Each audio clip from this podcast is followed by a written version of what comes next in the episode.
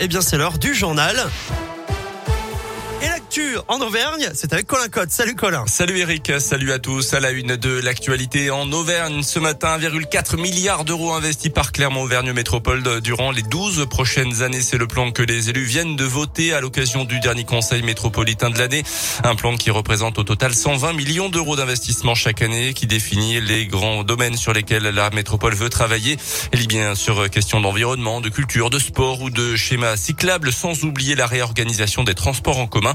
La plupart des projets sont déjà connus, mais l'objectif, c'est bien de donner de la visibilité aux élus, selon Hervé Prononce, le maire du Cendre et vice-président en charge du budget à la métropole. C'est avoir ensemble des projets communs pour pouvoir faire de l'investissement, que ce soit dans les ordures ménagères, dans les bâtiments publics, que ce soit dans la politique de voirie aussi. Est-ce que nous, nous sommes capables, dans le cadre de la métropole, de rénover toutes nos voiries? Eh bien oui, dans les dix prochaines années, on a un plan. Il y a un plan qui va euh, clôturer le maillage des bibliothèques sur la métropole.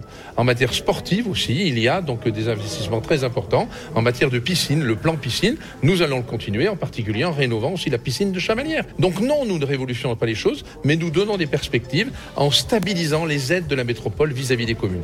L'opposition de droit dénonce un plan réalisé grâce à des hausses d'impôts. Selon Olivier Bianchi, ça sera la seule hausse du mandat. La gendarmerie lance un nouvel appel à témoins dans la Loire après l'accident mortel de l'autoroute A89 à Saint-Julien-d'Aude début décembre.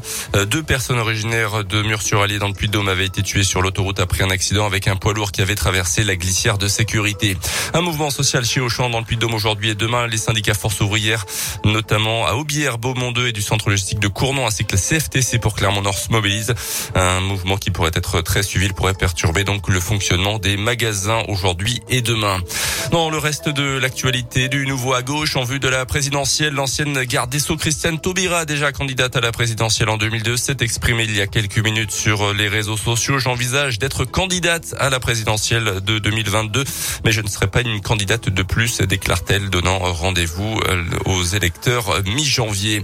Un pas de plus vers l'ouverture de la vaccination à tous les enfants de 5 à 11 ans. Le comité d'éthique a donné son feu vert ce matin. Le choix doit être laissé aux parents, dit quand même l'instance. Aucun pas ne leur sera imposé. La haute autorité de santé devrait très vite se prononcer avant le conseil d'orientation de la stratégie vaccinale qui doit donner son avis en milieu de semaine prochaine. Il attend encore les données sur les effets secondaires aux États-Unis qui ont déjà ouvert la vaccination à tous les enfants de 5 à 11 ans. Un nouveau conseil de défense sanitaire est prévu cet après-midi. Exécutif envisage notamment une nouvelle accélération de la campagne vaccinale. Les sports avec la Coupe de France de foot, les 32e de finale. Lyon joue au Paris FC à 21h. Clermont jouera demain après-midi chez les amateurs de chemin ban Avignon, une équipe de Régional 2.